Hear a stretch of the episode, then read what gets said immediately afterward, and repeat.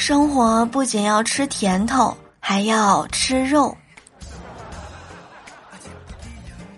各位小耳朵们，欢迎大家来收听由喜马拉雅 FM 独家播出的幽默段子话题篇。我依然是三两好友烧烤啤酒沾染一身烟火气的主播聊聊。喜欢节目一定要记得点赞、评论、分享、收藏哟。四月十五日的时候啊，在山东淄博，小男孩放学回家后，在自家的烧烤店帮忙，这个叫号喊了好几遍，没有人搭理，心情慢慢就崩溃了，咆哮叫号，真的是逗乐了吃饭的朋友们。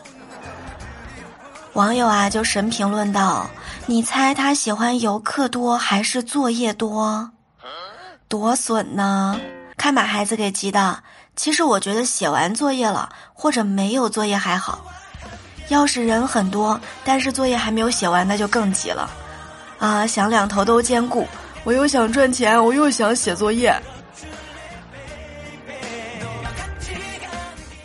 哎呀，这个淄博烧烤真的是火了，但是呢，负面声音也来了。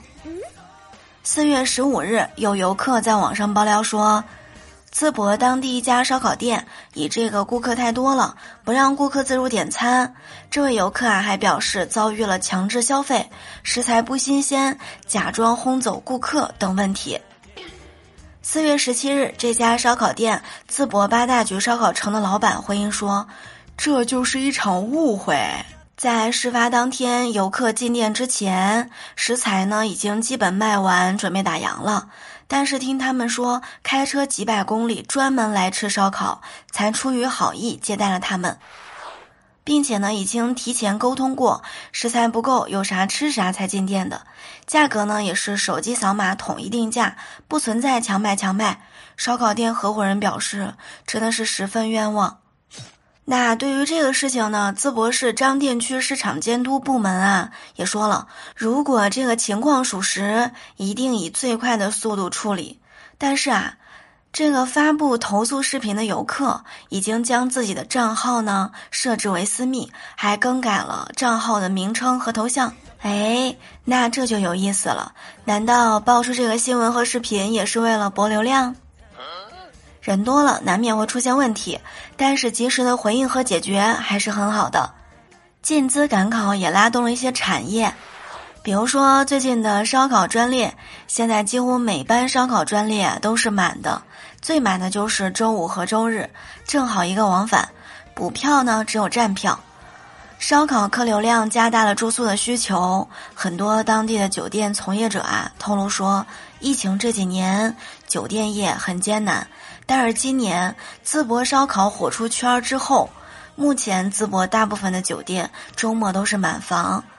从客源来看啊，三月份的时候还是山东省内的客人比较多，但是呢，从四月份开始，全国各地的客人都来了，比如说北京、上海、江苏、广东、河北、山西等等等等。除了餐饮、住宿、交通，当地的旅游业也因为烧烤经济而拉动了。根据淄博文旅公众号信息显示啊，最近这一段时间，檀溪山旅游度假区、梦泉生态旅游区、齐鲁欢乐世界、紫铜山景区，还有岐山风景区等等，都可以用目的地是淄博的高铁票加上身份证来换取免费入景区的福利。淄博文旅做到了真正的火出圈，从烧烤专列、景区免费、烧烤专线车到给大学生住宿福利，这些呢都是落到实处的，在运营上做好了准备，而不是喊口号。虽然现在看来呢，淄博烧烤经济运作十分成功，但是这个烧烤经济是否可以一直持续，还要看当地对于物价、服务品质还有各方面接待的持续管控。如果出现价格大涨、品质下降，或者是服务不到位等等，那么游客呢一定会用脚投票。所谓的烧烤经济，最后也可能会变成昙花一现。想要流量变流量，一定不容易。那有则改之，无则加勉，做好能做好的事儿，相信大家都愿意来淄博尝一尝的。一桌一炭炉，一餐一烧烤，希望大家都能够吃得开心，能够享受生活的烟火气。感谢大家收听本期节目，我们下期节目不见不散。我是聊聊，爱你们哦。